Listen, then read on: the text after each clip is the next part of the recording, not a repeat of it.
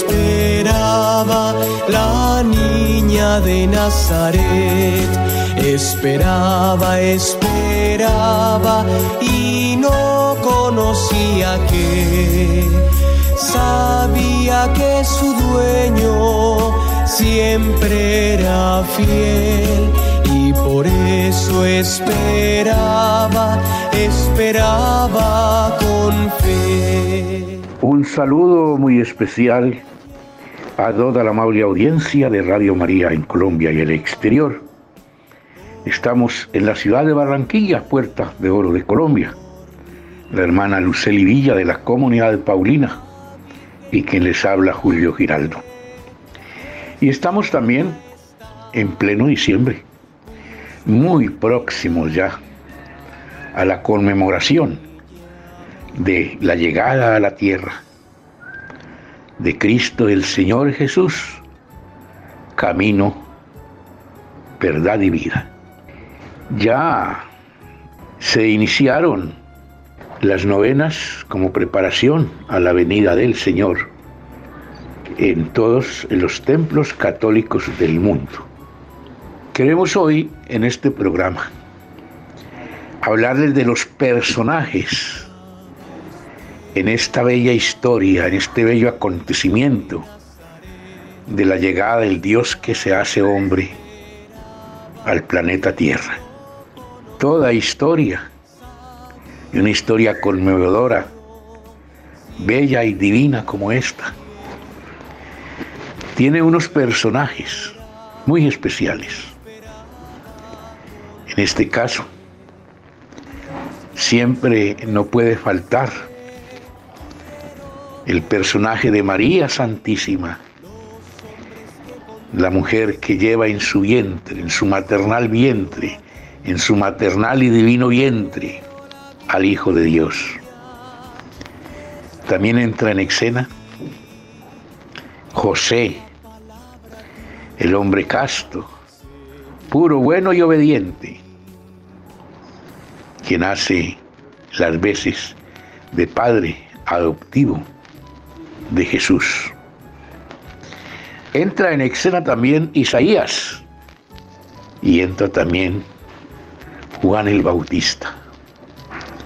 Qué historia tan conmovedora, tan bella, tan llena de luz, de color, de alegría y de paz. Pues bien, sobre este tema vamos a hablar en el día de hoy y es la hermana Luceli Villa de la comunidad Paulina, quien con mucha maestría y sobre todo con mucha unción del cielo nos trata este tema.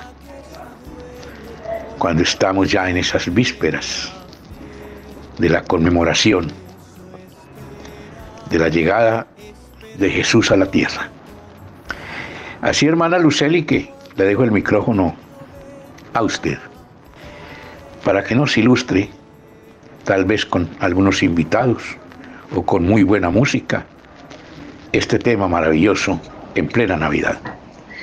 ¿Qué tal amigos? Un abrazo muy navideño en este tiempo tan particular, lleno de gozo, de alegría, de música, de encuentro, de abrazos, tantas cosas lindas que vivimos en este tiempo navideño.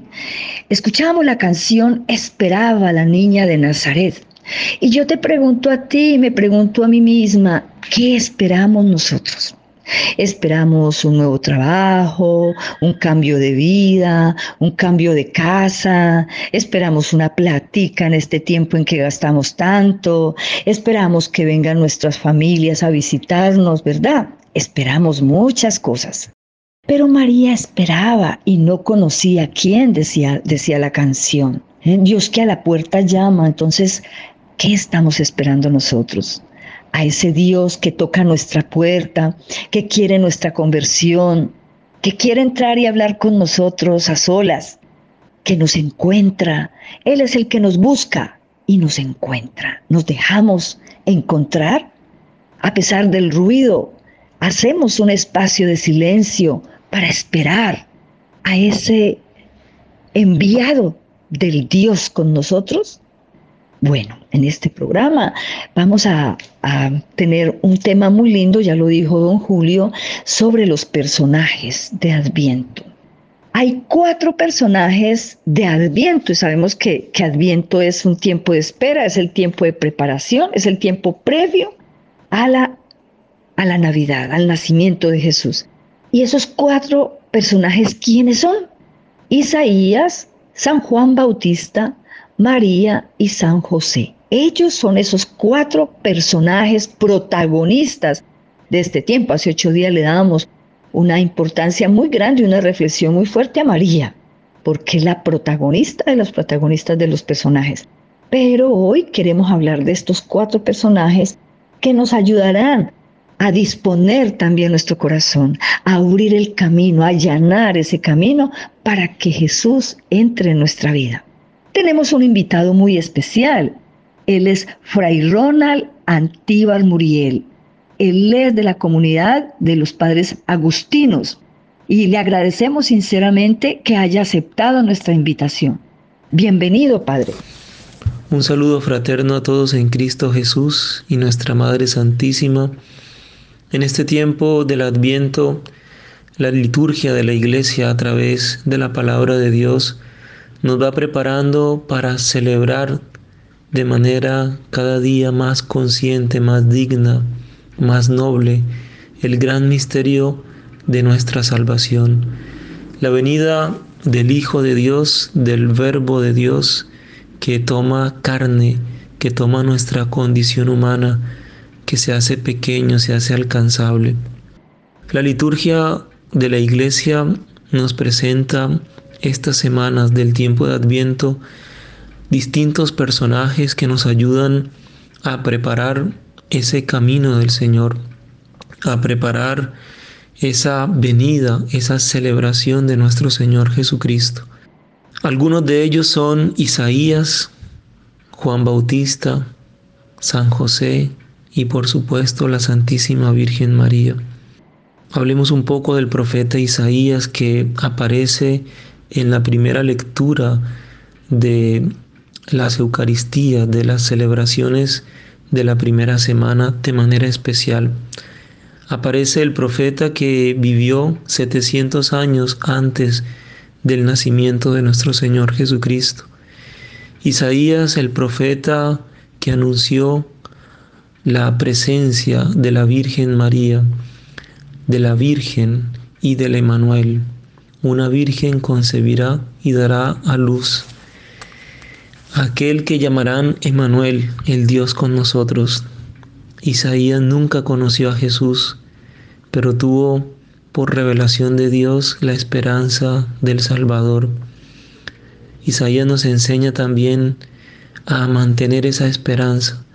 Isaías nos enseña también a ser profetas de nuestro tiempo y a saber y a creer que Dios es el Emanuel, el Dios con nosotros, el Dios dentro de nosotros, el Dios que se hace uno de nosotros. Aprendamos pues de Isaías a ser personas de esperanzas, de esperanza y a ser profetas del tiempo presente. Tenemos a Juan Bautista, el último de los profetas, por así decirlo, del Antiguo Testamento, aquel que une el Antiguo con el Nuevo Testamento, aquella voz que clama en el desierto, preparad el camino, que el mismo Isaías también ya había anunciado. Juan el Bautista es el hombre que nos invita a la conversión, a confesar nuestros pecados, a preparar el corazón, a no jugar con nuestra salvación, a no jugar con los dones, la gracia de Dios. Isaí, Juan Bautista es el profeta radical, es aquel que señala el Cordero, este es el Cordero de Dios. Aprendamos también de Juan Bautista a ser personas radicales, a no seguir dudando, a no seguir postergando nuestra conversión a Dios y a confesar nuestros pecados, a vivir austeramente este tiempo de gracia. Aprendamos del Juan el Bautista a reconocer al Cordero en la Eucaristía. Cada vez que el sacerdote celebra la Eucaristía, también como Juan Bautista dice, este es el Cordero de Dios que quita el pecado del mundo.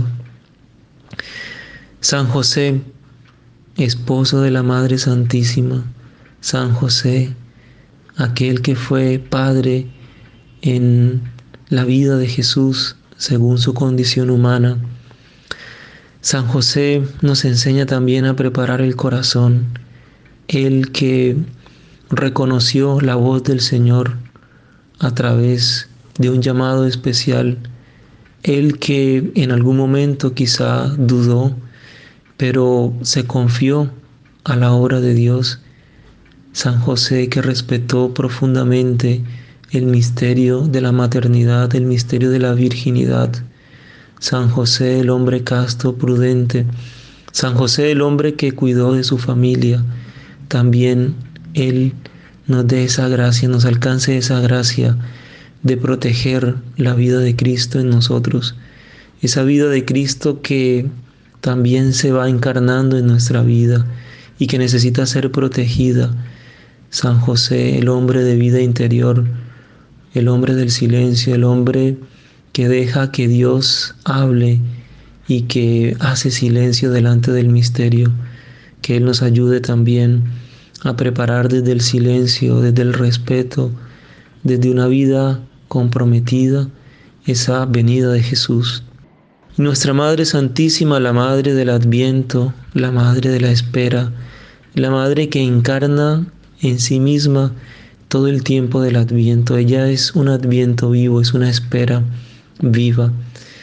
Nuestra Madre Santísima, con todos sus sentimientos, con todos sus afectos, con todo lo que ella vivió, sus temores, también nos ayude, nos dé la gracia, nos enseñe a vivir en medio de lo que estamos viviendo esa esperanza, que no nos dejemos llevar por la desilusión, por la tristeza, por la amargura, por aquello que no nos sale y que parece que nos frustra.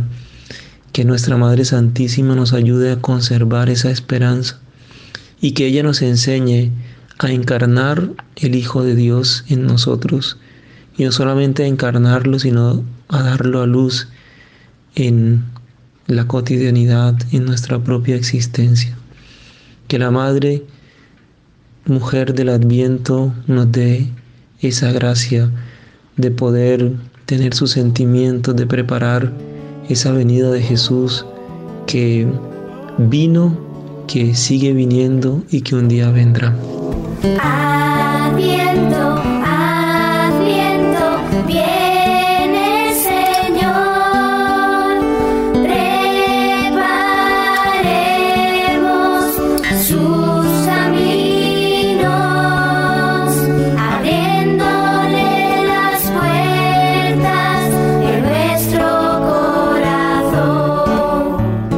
Los personajes de Adviento en la liturgia, la iglesia deposita su mirada, como ya lo dijimos, en cuatro personajes y ya también el padre eh, Fray Ronald eh, nos lo ha profundizado con su sabiduría.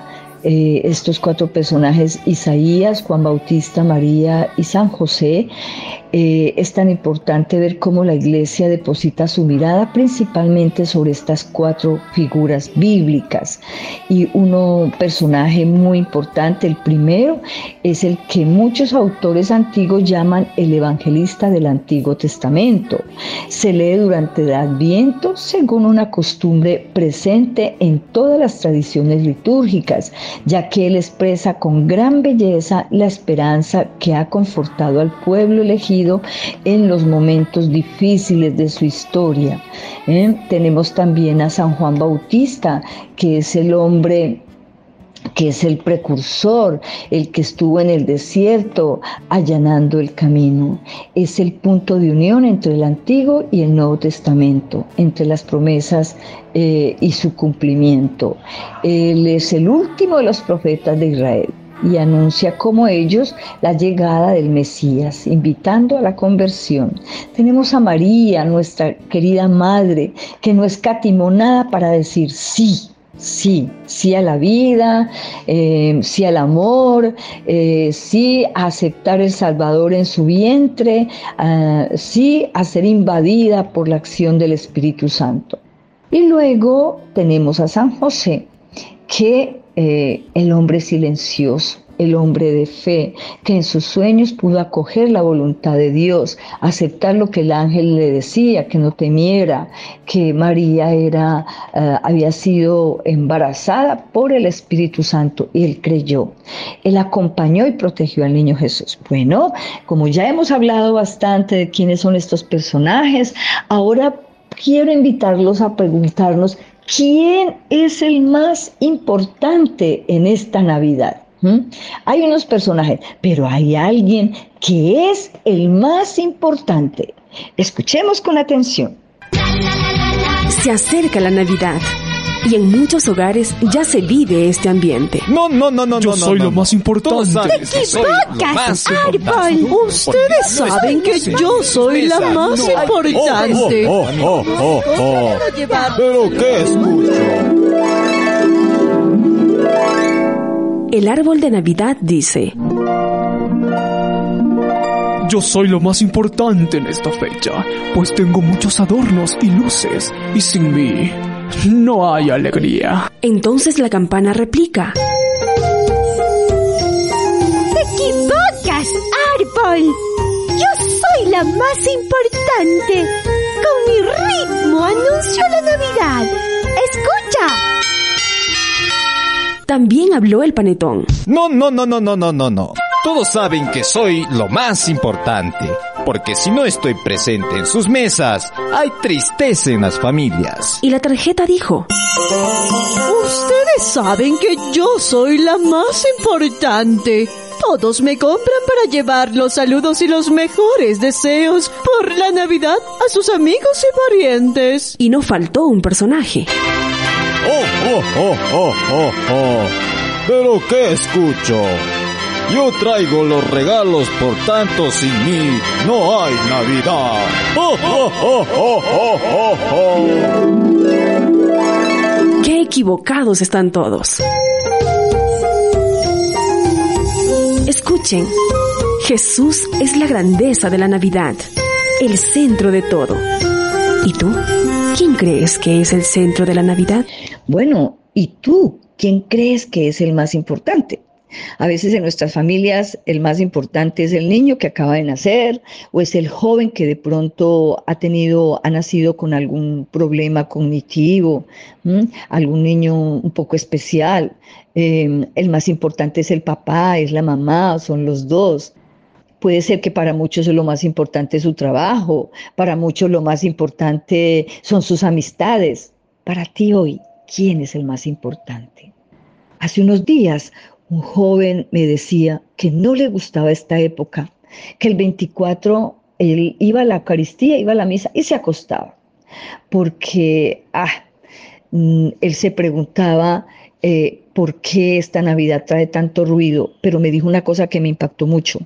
Esta Navidad, las Navidades a mí me parecen un tiempo de hipocresía. Y yo, ¿cómo así? Y dice, sí, porque todo el año la gente pelea, todo el año hay discusiones, hay divisiones, hay rabias, hay heridas, hay resentimientos. Y viene la Navidad y todo el mundo aparece bien, ya normal, ya se abrazan. Yo le dije, pero eso es positivo. Dijo, sí, porque pasa. No, no es tan positivo, porque pasa la Navidad y la vida sigue igual. Me pareció muy fuerte ese cuestionamiento, pero de pronto es el que se hace en todos los jóvenes, cuando no ven coherencia en nosotros, cuando, cuando de verdad no, no somos, no, no ven en nosotros el cambio. Eh, decimos palabras muy bonitas, pero de pronto nos ven con actitudes viejas, actitudes siempre lo mismo, las mismas rabias, las mismas peleas, la misma actitud de agresividad, eh, de poca acogida, de resentimiento. Entonces eso ya dice mucho. Vamos a escuchar una canción que a mí me encanta que se llama Si tú no vienes Jesús. ¿Por qué? Porque si tú no vienes Jesús, seguirán, seguirán nuestras pasiones, seguirán nuestros problemas, seguirán nuestras dificultades. Si tú no vienes a nuestro corazón Jesús, nuestra familia seguirá dividida, seguirá desintegrada, en fin, seguirán tantas cosas duras y difíciles que no podemos superar. Entonces hay que dejar que el Señor venga a nuestro corazón para que seamos solidarios, seamos fraternos, eh, sintamos las necesidades de los otros, especialmente de los que más, más, más nos necesitan.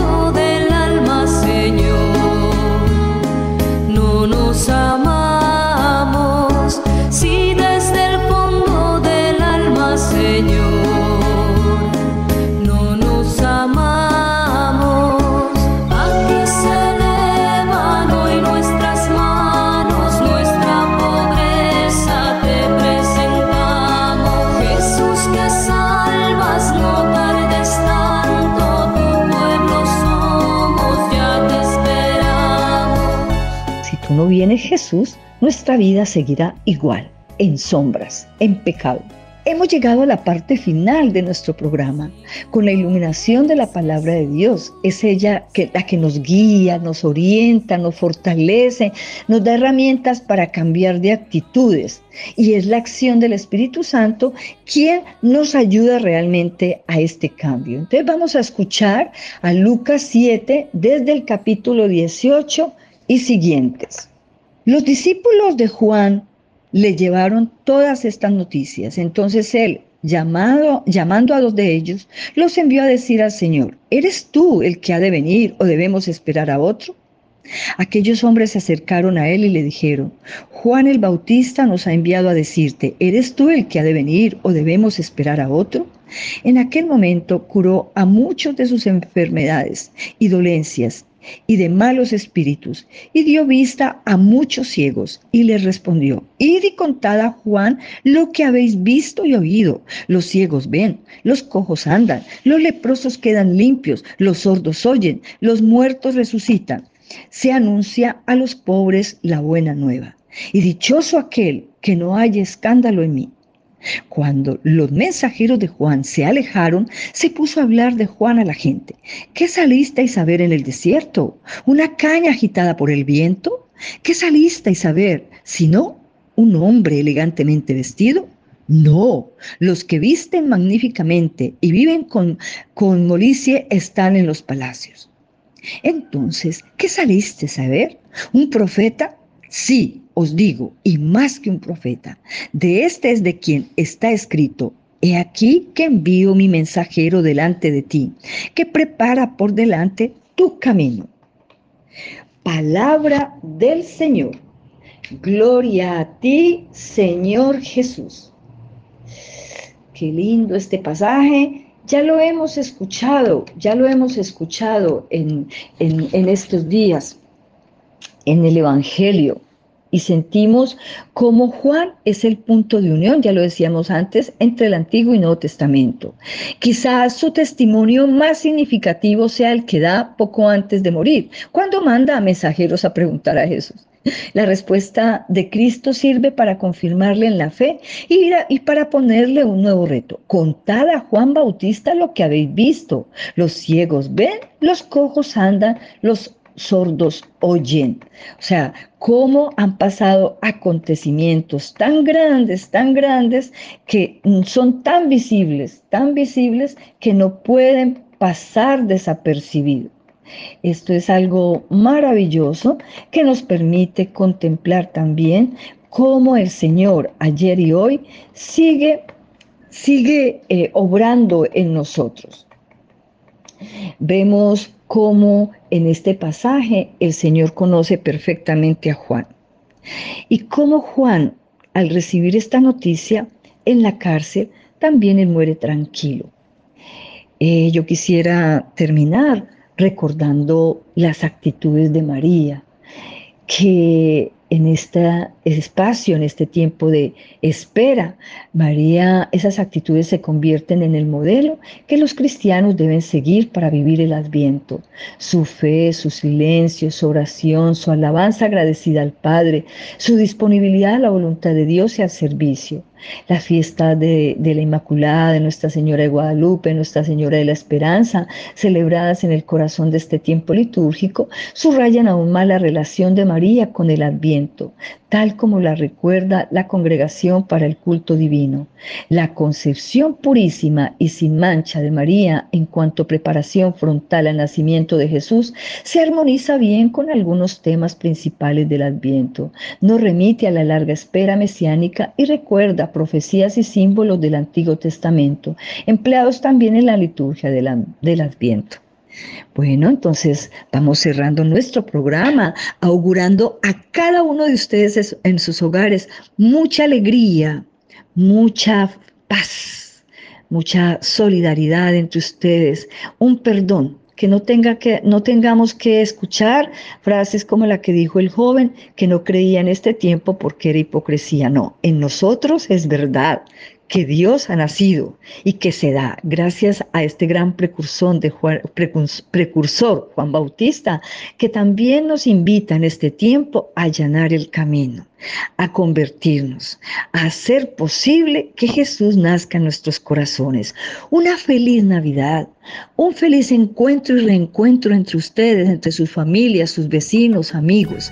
Que seamos felices. Dios nos ha hecho para ser felices. Dios nos bendiga a todos. Feliz Navidad. Al otro lado del río, de este gran río Jordán, hay un profeta que anuncia ya viene la salvación. Se llama Juan el Bautista, el precursor de Jesús. Muchas gracias a toda la amable audiencia por haber escuchado este programa. Don Wilson Urquijo, don Luis Fernando López, la hermana Luceli Villa y quien les habla Julio Giraldo, los acompañamos y les decimos gracias mil. Sigamos viviendo la Navidad y hasta próxima oportunidad. La salvación se llama Juan el Bautista, el precursor de Jesús. Es el lugar donde un día Juan bautizaba a Jesús, mientras que el cielo se abría y se escuchaba una voz que confirmaba que Cristo era el Hijo de Dios.